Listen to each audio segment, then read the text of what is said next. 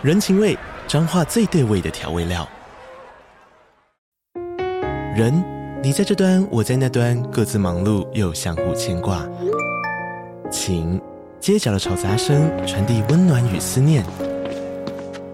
味，是从每一个转角飘出的乡愁。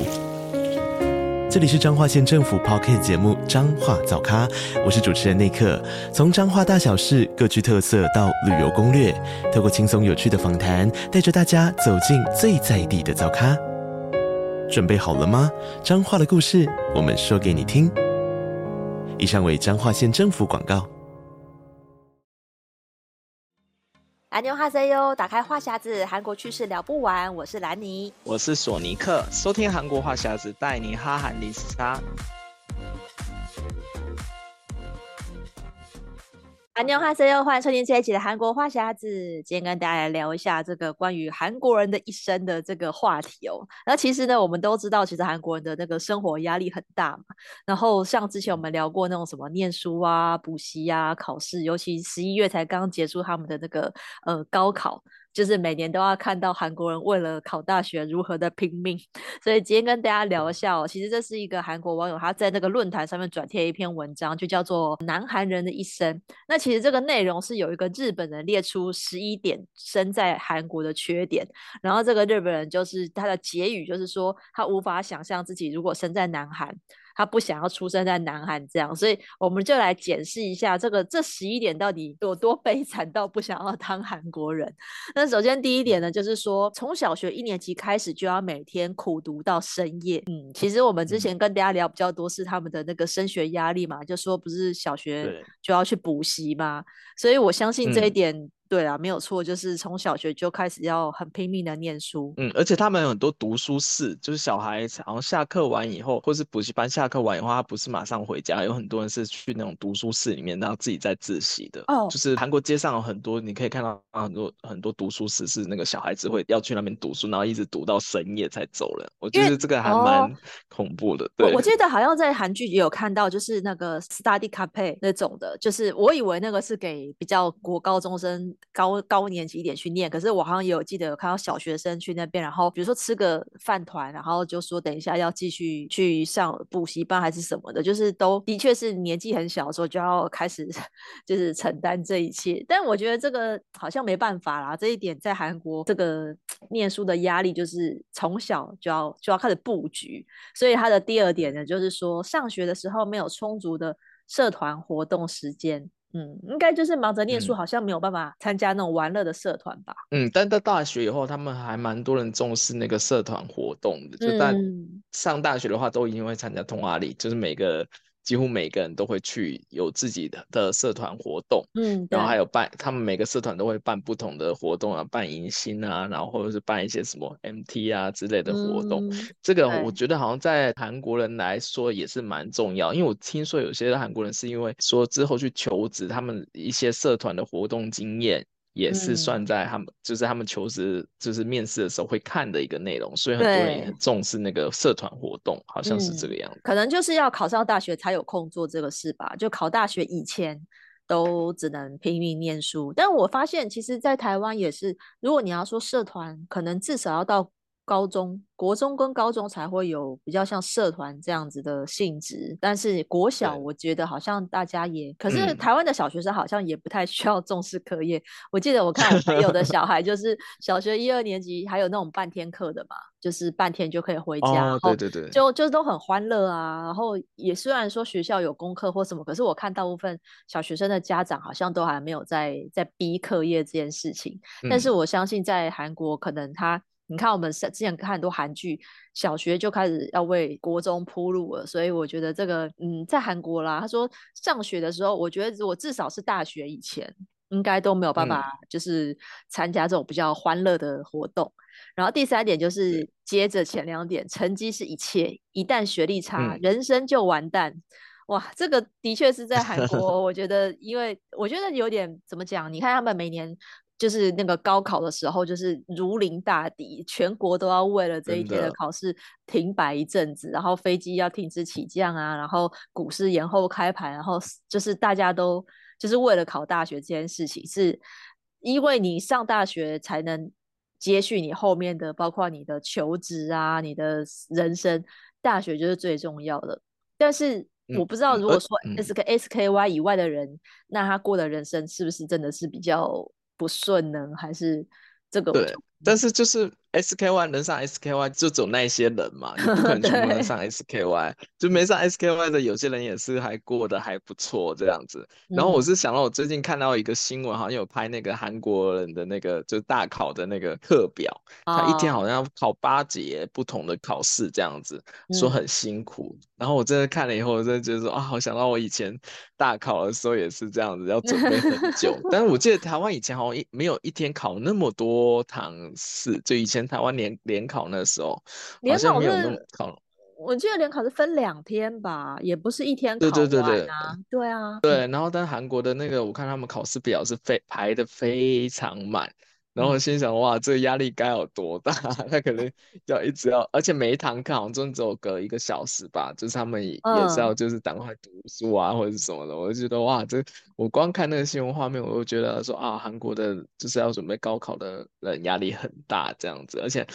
除除了考试以外，我觉得爸爸妈妈比他们压力更大。哦，对，就是他们对对，他们会一直担心自己小孩子有没有考考好啊，怎么怎么的。然后我觉得、嗯、哇，这韩国的人对于考试真的是非常的执着。对啊，就是他们很重视这个考试。他们他们每年就考试前都会有相关的新闻嘛。嗯、然后我也是看到他们韩国的父母也是会去寺庙里面拜拜，然后就是祈求考运顺利。嗯、这个跟台湾很像，台湾考前就很多家长拿那个准考证啊 去拜那个文昌帝君。啊、这个就是考试要拜文昌帝君，然后要要要要这种的。然后还有就是韩国的习俗是吃年糕。吃年糕就是寓意可以，嗯、好像是说什么把那个什么什么东西粘住，就是不会、嗯、不会烤，会会会烤的比较好之类，所以年各式各样的年糕都热卖。嗯、然后台湾的话，嗯、台湾的话好像吃的这方面比较没有特别说要吃哦，可能会以前会说什么要吃鸡腿加两个两个鸡蛋，就是一百分的意思，就是有一些这种寓意，哦、或是什么吃脑补脑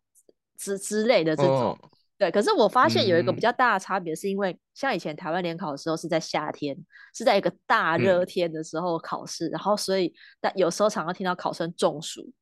然后就 是会有这种新闻。哦、然后韩国是高、嗯、高考是在十一月的时候，十一月已经是嗯就是偏冷了，也也不热。嗯、可是我就想说，哎，对啊，可是这个季节考试不知道会。就是我，我觉得好像冷一点考试会比热的时候考好好一点，因为你冷的冷的时候你对就不会有中暑的这种机会啊，因为夏天中暑真的很很，你可能就很难就考差了。因为那个天气的关系、嗯，不过我觉得韩国还是整体的压力非常大。因为我记得从大考之前，就是很多店家、啊、走在路上，他会就会写说，距离大考就倒数几天多 少？对对对对，就是你走到哪里，你都可以看到，就倒数，就大考倒数。虽然我不是考生，但我每次我都看到很多那种路边的店家在帮他们倒数。然后等到考完以后，大概考完以后。的一个礼拜都会写说，哎，如果你持那个什么准考证，哦，对对，打折，然后就可以再打折，打折对，就 整个那个社会我觉得很好玩。我说，哦，那时候我就突然想到，哦，好想认识就是考生朋友，就拿着他准考证去打折。我就觉得哇，那到时候就是考完以后，你的准考证就是一个通行的折价券，就到哪里都有折扣。我就觉得哇，好爽啊！这个反而现 在在台湾看不到，因为台湾现在很多多重多元的升学管道，所以现在很多人是那种什么，好像是呃什么推推甄啊，然后是用就是不同的升升学的方式，变成没有一个像联考这种大家一起考的那种氛围。所以现在电视如果没有报，我有时候根本就忘记有这件事情，你知道吗？就是好像国中有什么会考，然后高中是什么考，但是我觉得那个篇幅来讲都没有像韩国是这种全国性的在关注这件事情，所以我觉得那个压力真的是、嗯、对差很多。可是我觉得，我觉得啊，可能用日本人的观点来看，我觉得日本应该也没有到升没有升学压力啊，我觉得日本应该也是有重视成绩，嗯、可是。对吧？可是跟韩国比起来，我觉得韩国应该是亚洲第一的吧，就是 在重视。可能可能可能可能大陆也是一个，就是他们也好像也是叫高考，对于这种升学也是很严，嗯、但是他们人比较多嘛。韩国比起来是人比较少，嗯、但是是全国都在关注这件事情。嗯，所以这件事情我觉得很短时间很难改变。嗯、对，然后第四个是讲说外貌至上主义，嗯、不好看的人就没人权。嗯，我觉得这个的确是、嗯、韩国人重视外表这件事情，也是我们讲过很多次了。这件事情好像真的呃很，但是你你有觉得说到不好看到什么样的程度叫做？没人权是比较，嗯呃，我不觉得不好不让看会没有人权，但是确实外貌会带给你很多好处，就是因为在韩国就是确实是看外貌。啊、我就记得之前不知道我们跟他分享，就我上一份工作在找找新人的时候，哦、对你说有个女生是长得漂亮的，对不对？对，立马录取的，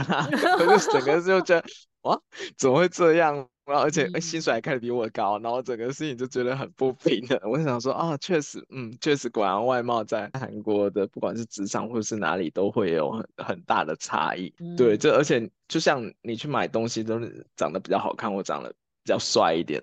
就是店员对你的态度也会不一样啊。就是你会有一些感觉是这样，对。嗯、然后而且你你也当然也会比较受受人欢迎啊，有些同事也会特别。对你好这样子，但是我我还没有感觉到说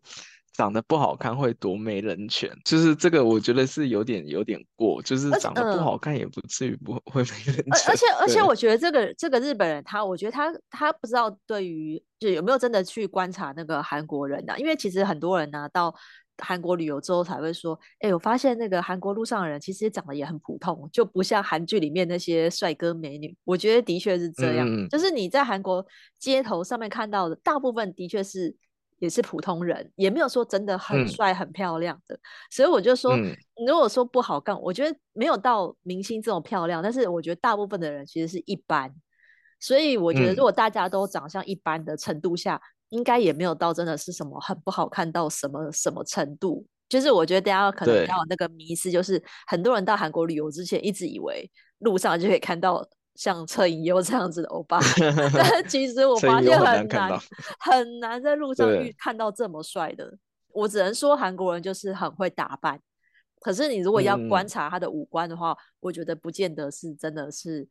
就是没有到韩剧里面这样都是俊男美女的等级，所以大家不要有这个迷思，就会觉得说哈、啊、好失望哦，韩国人原来很普通。对，但是我觉得 至少至少我觉得我我自己观察，我觉得没有都没有没有到真的很好，没有到什么真的很很不好看什么程度。我觉得可能大家。自己都会打扮一下，所以我觉得就是一般啦，嗯、就是你可以说就是普通，可是没有到真的多还是因为有些人他就整形了，所以你也看不到做的真的是 多、啊、多，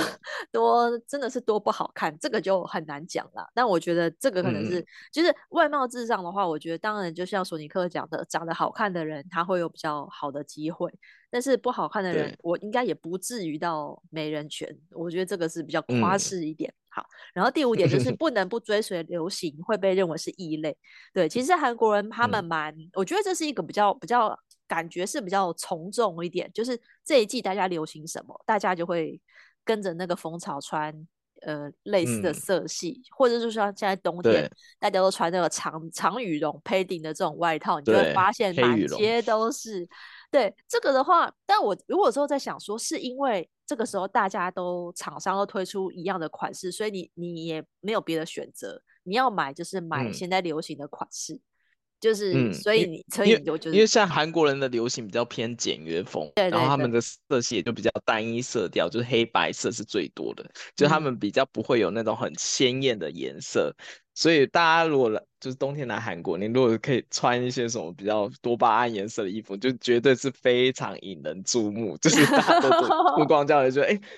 这个人怎么那么奇怪的那种感觉，就立马可以就是有同感。因为你如果冬天来韩国的话，发发现就是韩国人就是他们自动的，就是看哎看哪就是哪一个流行的。款式他们就会穿来，甚至连衣服的款式也会。就我今天流行哪一个哪一个商品，以后就隔天大家就会买差不多类型的东西。嗯、所以我就觉得韩国的连就是流行都很崇尚一致化，我这个我就觉得还蛮特别。因为像像以前在台湾，我记得大家都穿的都是比较五颜六色或是不同 style 都有。对对对。但是在韩国的话，他们就会有一个，尤其是男生，他们会觉得啊，男生应该哪个时候穿什么大帽大衣啊？对对对。然后或者是哪个时候要穿风衣，哪个时候穿西装，就是很很有一个统一性。就是大家如果来韩国的话，可以注意一下，就发现他们他们其实都是在追随某个流行的指标。对，对可是可是我觉得，因为韩国人他们本身就已经是比较会打扮了，嗯、所以我都觉得说，其实穿起来如果不违和，嗯、就是也不是说不适合的话，那我就觉得也还、嗯、还蛮 OK 的，表示说大家大家都不是说选什么一不适合硬要穿，跟随跟就盲目跟风的这种，我觉得倒倒是没有，我觉得他们都好像也有挑到呃符合自己，对，他们会喜欢有某一个 style，然后不只是衣服哦，连头发也是。大家如果可以来的话，啊、注意那个发型，就之前流行那个逗号发型然后，大家都都用逗号发型。然后女生流行那个空气刘海的时候，每个人都要卷一个。然后我就心想说，哇，怎么大家都是大家反正就是都就是要跟着大众走就对了，就人家弄什么我一定要弄。而且这个而且这个空气刘海还传到台湾来，就是就是台对台湾的女生也想要弄这种空气刘海，但是我觉得。就是大家会觉得，哎、欸，那个是好看，就就去那个剪头发的时候想说，哎、欸，那我想要像这个样子，对，所以我觉得这个、嗯、这个流行多少是，就是可能就会觉得，哎、欸，是现在的一致的审美观，觉得这样子好看，所以他就会就会传过来这样子，嗯、对。但是我觉得的确是你如果说走在路上看到的风景的话，嗯、会觉得韩国跟台湾差别比较大，是没有那么没有台湾没有像韩国那么的像制服那种感觉。就是大家都会穿穿不一样的风格，可是比较起来，台湾人比较没有像韩国人那么爱打扮，我觉得是真的，因为也有可能是天气的关系。嗯、我就觉得在韩国冬天男生都穿大衣啊，就觉得好好看哦。就是台韩国男生穿那种合身的大衣，嗯、我就觉得哇，怎么觉得很很挺拔？可是台湾男生比较不会穿这种大衣式，嗯、我就想说，有可能一个是天气的关系。嗯，对，然后加上台湾常常比如说下雨啊，或是有时候也没那么冷，所以台湾男生的穿着上比较没有像韩国男生这么讲究。嗯、我我感觉啦，这是我个人个人的评比是这样。那因为可能也有人会说，哦，我台湾男生我也会打扮啊，但是台湾男生会打扮就会说，啊，我这是韩系，走韩系的路线，啊、就是你的。如果我说我走台系的话，他们说啊，怎么有点土，真的 走台系路线。就是大家还是会认可说韩系的打扮是一个呃时尚的指标，就是以前大家都会说韩系花美男，或者说就是韩风哦，走韩很多明星也是，嗯、台湾的有一些男团打扮也是偏韩风，就是穿那种比较紧身的合身的那种那种衣服，就会觉得是大家就会觉得是韩版。嗯、我觉得好像有一个既定印象，就是韩版就是这样子。对，所以我觉得大家也是，嗯、大家其实不是一个。对对，韩版其实不是一个负面的形容词，韩风跟韩版感觉是一个比较正面，觉得是时尚的代表。所以我觉得这个，其实我觉得韩国的时尚是蛮强的，就是他们虽然穿的很简约，嗯、可是我觉得至少大家会认可说，哦，这是时尚，就是是好看的。嗯、对，所以我觉得这个也还算是一个，我觉得这是一个一个正面的形容词吧。只是说，然后你不追随流行，呃，不从众，听起来就比较负面一点。对，但我觉得这个是大家如果自己去韩国的话，嗯、你也可以参考一下。就是其实我觉得只要是适合自己的、好看的，我觉得跟不跟风其实也无所谓啊，就是觉得适合就好。然后第六个就是说自己一个人吃饭会被认为是怪胎。对，其实这个好像我们之前也有讨论过。其实韩国现在啦，疫情之后比较可以有这种自己吃饭独食的空间，嗯、以前是真的比较难一点。索尼克，你觉得？对，但我现在其实我是像我以中餐的时候，有偶尔会一个人吃饭。但我一个人吃饭的时候，我确实会觉得有点不太好意思，因为要一个人要占两个人的位置，而且我会感觉到后面的那个压力。Oh. 所以我现在其实还在韩国还是觉得一个人吃饭是有一点点压力，就是主要还是要看他那个餐厅是什么样的餐厅。假如说你是素食店，那就没有差。对啊。但如果是你一般的那种餐厅的话，就是有些。大妈，她是你进去的时候，因为韩国餐厅你进来，她一定会问你人数，几个人，对，有，对，对。然后有时候我是两个人去吃哦，但有四个人位置，他还说，那你不行坐，你要等，就是他先让四个人进，uh, 就比较多多于两个人进去，要不然他觉得那两个人占他四个人的位置，了他少少赚这两个对对对两个人的钱，对对对，所以韩国确实还是会有。有说啊，就是一个人比较难吃饭的情况，但是我觉得现在好像比较不会有，就是说，哎，你一个人吃饭是你是被怪你是怪胎，或是人家王大你，就是这种感觉就比较少一点。对对，因为我们我现在发现很多人也开始一个人吃饭，就是他可能就拿着手机这样看着吃饭，或者是自自从疫情以后，就人家就比较理解说，哎、嗯，就是一个人吃饭是怎样，就不会不要不会就是有异样的眼光。对对，但在台湾好像就是完全一个人吃饭非常可以，对不对？我觉得台湾因为是那种小吃店特别多，你就你去吃一个面店啊，他、嗯、你吃一个人吃一碗牛肉面也很正常嘛，就是不太需要就是招、嗯、招招很多人一起去吃，所以我觉得这个是，说是你吃自助餐好了，那种自助餐餐厅也常常就是一个人去夹菜就坐下来吃，嗯、但是通常那个自助餐位置它有时候是一整条的。它也不是只有那种两个或四个的位置，嗯，然后我发现大家其实就是有位置就坐下来吃，就是不太会去觉得说好像你占到人家可以卖卖两个人或卖四个人的位置，我就觉得台湾这个独食的压力是比较小，因为大家也不太，嗯，不太管你，除非你真的是去可能是高级餐厅吧。那你一个人去，你他就是比较多是那种四个人的位置，那你一个人是占了四个人的位置，对，所以我觉得，但是我觉得大部分情况下，我觉得台湾一个人吃饭是非常正常的。但是如果在韩国的话，我自己遇到的是，像我以前曾经想要去吃一家烤肉，然后我在推门进去哦，我只是问说有没有位置的时候，他就那个阿朱妈立刻就是挥手要叫我走，我心想说我都还没讲我要点什么，你就把我撵走，然后。有些像我看到很多那种韩旅版的人在在争饭友，就说呃很担心一个人去吃会被店家不拒绝，然后有些人就说你就说你就点两人份嘛，点两人份他就不会叫你走。嗯、可是我我的情况就是我都还没讲，我要我如果要点，我说如果说我要点两人份，他也不让我点呐、啊，他看我一个人就叫我走嘞、欸嗯。对，所以我就觉得这个还是要看店家，嗯、就是很多人自己自由行去旅游最害怕就是吃饭这件事情。因为的确，如果你要去吃炸鸡呀、啊，去吃一个什么呃康家汤啊这种，就是很大一锅的东西，其实一个人真的很难点，这没有错。或者是你挑那个用餐礼风期去，就是用餐礼风期的话，就不、oh. 比较不会那么刻意管理说你是几个人，因为反正都店那么多空位的时候，他就无所谓了。对，这都要看店家。如果店家是那种很热门的店家，他就会嚣张起来，他就说：“哎，你一个人的不要进来。” 就是真的会这样。Oh, 但是如果是反正他位置就是多在那边的话，他就是非常欢迎一个人。对，我觉得这是还蛮现实的一点。对，没错。而 且就是因为韩国很多餐厅它是不限时的，所以他也是怕你一个人坐下来就占了他一个晚餐时段的位置。然后像台湾有些餐厅，像什么吃到饱的，或是那种麻辣锅店，它都会限时，所以他就是你九十分钟或是两小时，你就吃到时间就要走，他就可以再接下一轮客人。可是因为韩国的翻桌率比较低，嗯，所以他可能更介意你占他的位置。我我觉得这个也是一个因素啦，所以我我觉得这是没有什么好或不好，因为这是文化差异的关系。就是韩国人比较的确以前是比较习惯，就是很多人要一起聚餐吃饭什么，嗯。可是现在的话，我觉得应该有比以前好一点。而且现在有很多人都是吃那个、啊、便利商店的的那个餐盒嘛。那那个就是自己外带走了，嗯，所以我觉得这样子的话也比较没有压力。就是你你买超商的东西你就买买走，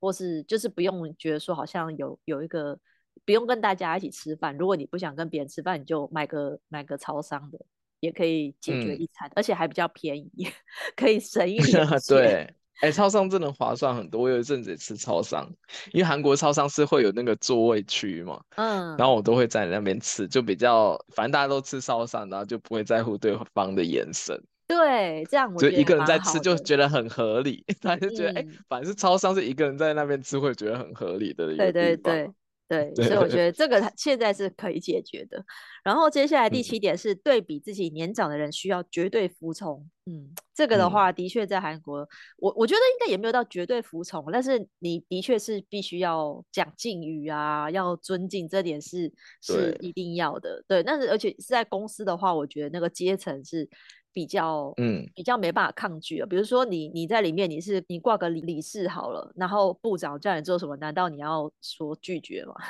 啊，理事哎，理事比部长还大很多。啊、我说那个理事是这的哦，对对对对，你可能挂个代理，代理代理啦，代理是比较低，对对对，代理应该 是所有人的话都要听吧？那么代理下面还有个主任，就主任下面才是一般新人，就他其实还就一阶一阶，他其实。就是分得很严格这样子，然后他们会就是你光是你进来的那个时间啊，或者是你的职位啊、年纪啊那些，他们都会一个一个打九，嗯、就是嘛一个一个去计算，然后。然后他们就会区分那个用语嘛，然后还有态度、嗯、口气都不完全不一样。对啦，就是在韩国，我觉得这个就很那个。我觉得主要就是敬语跟半语的差别，嗯、所以在韩国的这个界限就是很难打破。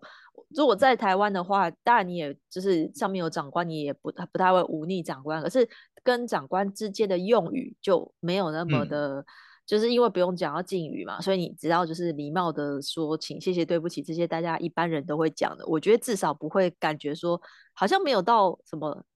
不会像军队还要什么，好像有那种呃什么这个这个这个命令一定要听，好像台湾的公司比较没有这种感觉，嗯、对啊，所以我觉得还、嗯、发文的这个人是日本人，但我觉得日本好像也也是蛮上下阶层也是算蛮严。严谨的，因为我记得他们公公司上班也是，他们阶层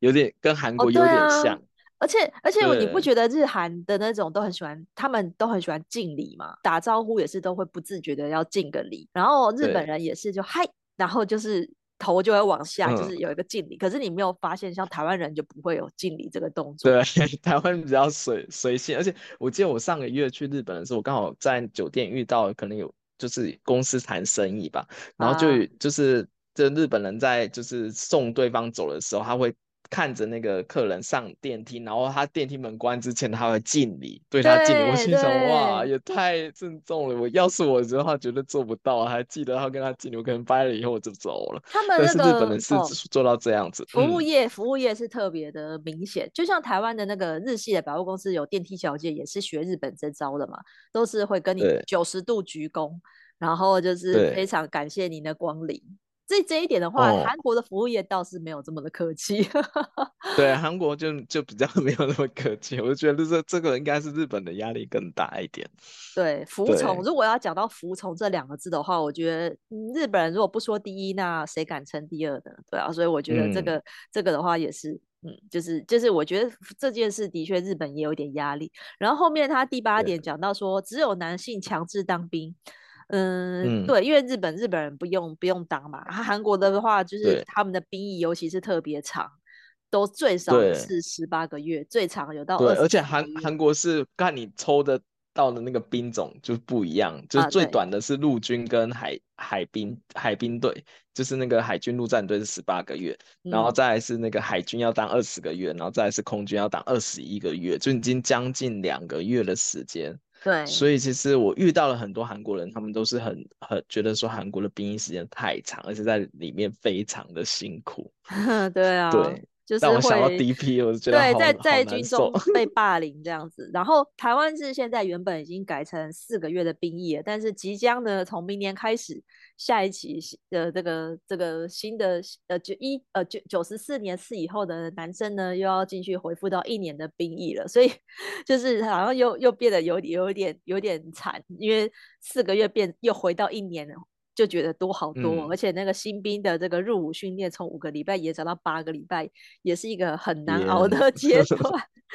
对，真的，因为新兵训练真的是最难熬。刚下去的时候，大家都压力很大，而且什么都不适应的时候，嗯、我现在觉得说，哇，以后新兵训练要拉长那么久的话，应该会更辛苦。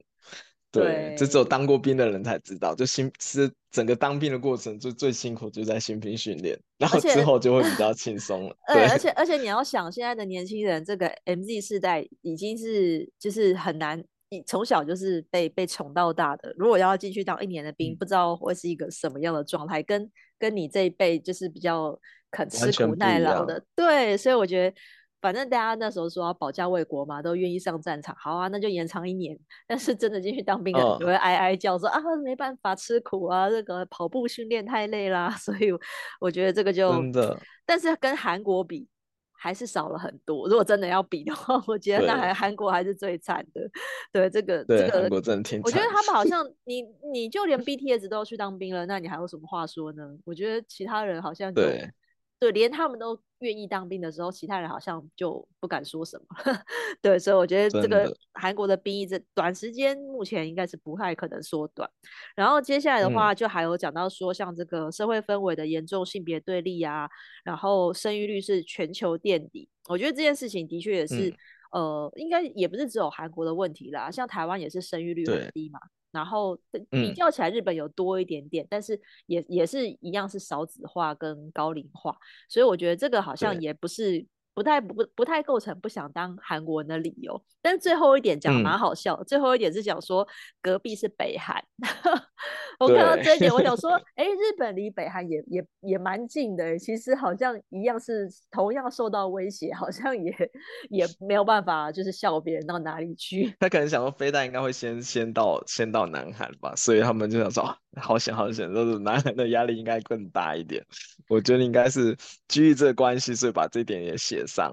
但我以我自己生活在韩国，发现其实韩国人对北韩就是有点像我们对大陆的那种感觉，就已经习以为常了。就没感觉。对对对，我觉得大家虽然每次每次都会说什么看到他们射飞弹，就是大家会看电视啊新闻报道，可是就跟我们一样啊，看过就算，就是觉得太常发生了，好像就是你也知道他一直会做这样的威胁的动作，但是你也不能怎么样。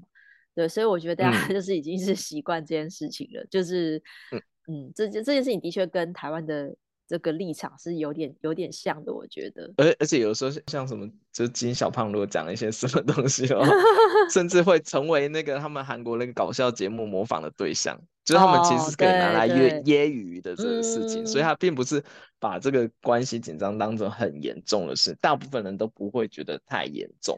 对，就是觉得反正已经是习以为常，反而觉得其实韩国的职场压力是，我觉个人觉得说韩国比较辛苦的地方。对啊，对啊，对，就是韩韩国很多职场的上面规矩啊，还有我真的觉得在韩国赚钱也挺辛苦的，就是各种压力我来讲，我我反而觉得觉得职场压力是我觉得韩国人最痛苦的地方。对啊，所以像从这个日本人的角度来看，韩国人的一生跟他不想要成为韩国人的原因，我觉得就是有些有些合理的啊，那有些我觉得也是，就韩国人也无法改变的事实。对，但是我觉得韩国人应该应该也就是这个问题在韩国的论坛也引起一番讨论，但是我觉得韩国人可能可能自己也觉得说有些有些就。就是已经习惯了，或者有些无法改变的，就接受它吧，嗯，对啊。但只是就是我们有时候就是看到这种 文化的讨论，我觉得是蛮有趣的，嗯，对，跟大家分享。那我们今天节目就聊到这边喽，嗯。如果喜欢这期的话题，可以上我们赞助链接，请南尼和索尼克喝一杯咖啡。如果想要加入我们韩国话题的讨论，可以参加脸书韩国话匣子的社团，或是 follow 我的粉砖 Hello Lady 南尼小姐，还有索尼克的玩转韩国。那我们下一拜再见喽，拜拜。嗯，拜拜。